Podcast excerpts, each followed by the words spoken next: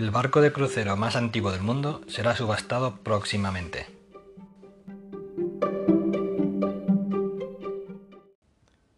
Te habla Jesús García, editor jefe en cruceradicto.com.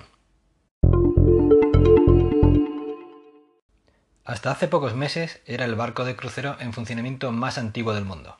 El Astoria ha sido catalogado para ser subastado en las próximas fechas con un precio de salida de 10 millones de euros. Actualmente es conocido como Astoria. A lo largo de su larga historia de actividad ha cambiado múltiples veces de nombre y ha sido protagonista de portadas de periódicos. Con 72 años de servicio ininterrumpido, era el barco de pasajeros más antiguo que aún navegaba realizando itinerarios de cruceros con la naviera CMV, Cruise and Maritime Voyages.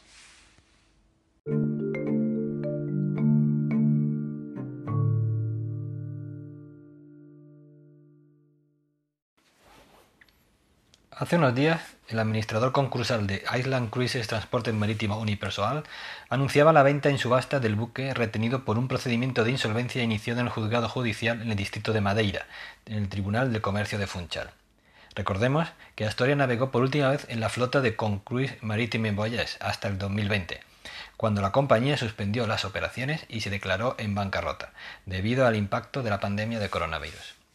El buque se vende como se encuentra, libre de hipoteca, gravámenes marítimos o cualquier otra deuda, siendo responsabilidad del comprador todos los gastos relacionados con la compra, es decir, el registro del mismo. Después de dejar su amarre en Tilbury, en Inglaterra, en la entrada del río Támesis, el barco fue llevado al puerto de Rotterdam, Países Bajos, donde se encuentra actualmente retenido tras la bancarrota de la naviera.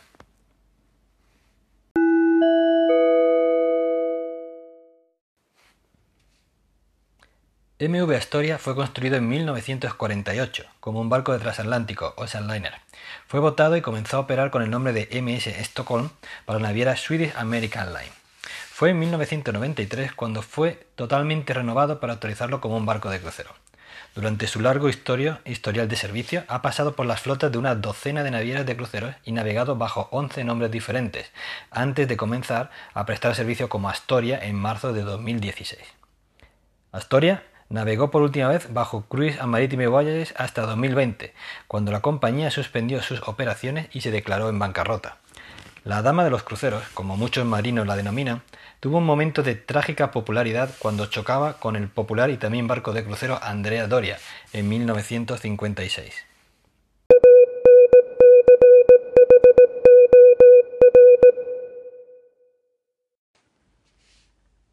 Era las 11 y 10 pm del 25 de julio de 1956, bajo una densa niebla en el Océano Atlántico Norte, frente a la costa de Nannutek, cuando el MS Stockholm y la Andrea Doria de la, naviera, de la histórica naviera Italian Line colisionaron.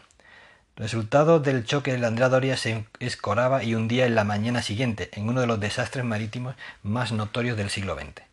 La mayoría de los pasajeros y la tripulación sobrevivieron al accidente, ya que varios barcos, incluido el famoso SS Ile-de-France, respondieron a la llamada de socorro, proporcionando asistencia rápidamente. Cinco tripulantes del MS Stockholm murieron en el impacto y a pesar de haber sufrido grandes daños en la proa, ayudó en el rescate y terminó transportando a 327 pasajeros y 245 tripulantes del Andrea Doria, además de sus propios pasajeros y tripulación. Una vez Andrea Doria se hundió, MS Stockholm puso rumbo al puerto de Nueva York, llegando el 27 de julio casi sin la proa. Aunque inicialmente pareció que la culpa del accidente recaía en el transatlántico italiano, descubrimientos más recientes han indicado que la mala interpretación del radar del MS Stockholm pudo ser parte de la serie de eventos hasta su colisión, lo que provocó errores en ambos barcos.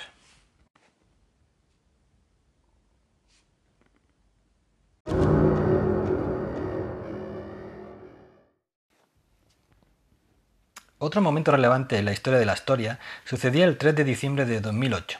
En este momento y bajo el nombre de Acena, fue atacado por un grupo de piratas mientras navegaba por aguas del Golfo de Adén, cercano al Mar Rojo y tras cruzar el Canal de Suez.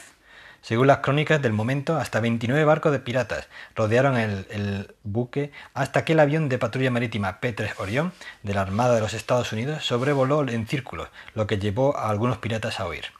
La tripulación impidió que los piratas abordaran el barco disparando cañones de agua a alta presión. Nadie resultó herido y el barco escapó sin daños, continuando su itinerario hasta Australia.